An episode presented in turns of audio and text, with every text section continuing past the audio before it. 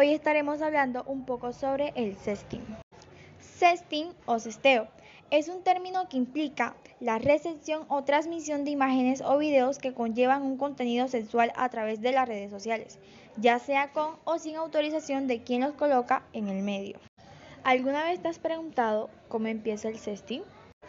El sexting empezó a ser una peligrosa moda entre los jóvenes en el año 2005.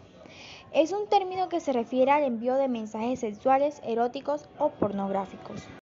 Les contaré una pequeña historia que en este caso la llamaremos prueba de amor. Brenda, una chica de 17 años, le mandó a Fabio, su reciente novio, una foto de ella sin ropa, dadas las peticiones y promesas de amor que él había hecho previamente. Una vez recibidas las fotos, Fabio comenzó a ofenderle y a llamarla zorra y otras palabras ofensivas. Ella desconcertada, Fabio pidió que no la ofendiera, pues había enviado las fotos porque él así lo había querido. Fabio burlonamente le aseguró que solo para eso se había hecho su novio y que no era la primera vez que lo hacía, que incluso era solamente una más. Fabio continuó con su plan, creó perfiles falsos en Facebook, Twitter y otras redes sociales. Publicó las fotos de ella desnuda como avatar de perfil y dejó visible su número de celular.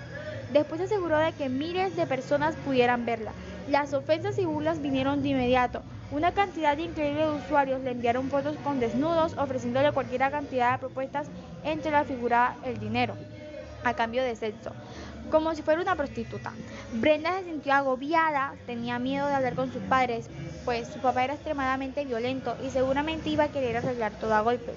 Decidió recurrir a las autoridades de su escuela, quienes le recomenzaron denunciar en las redes sociales para eliminar los perfiles y llamar al 088 para proceder contra el victimario.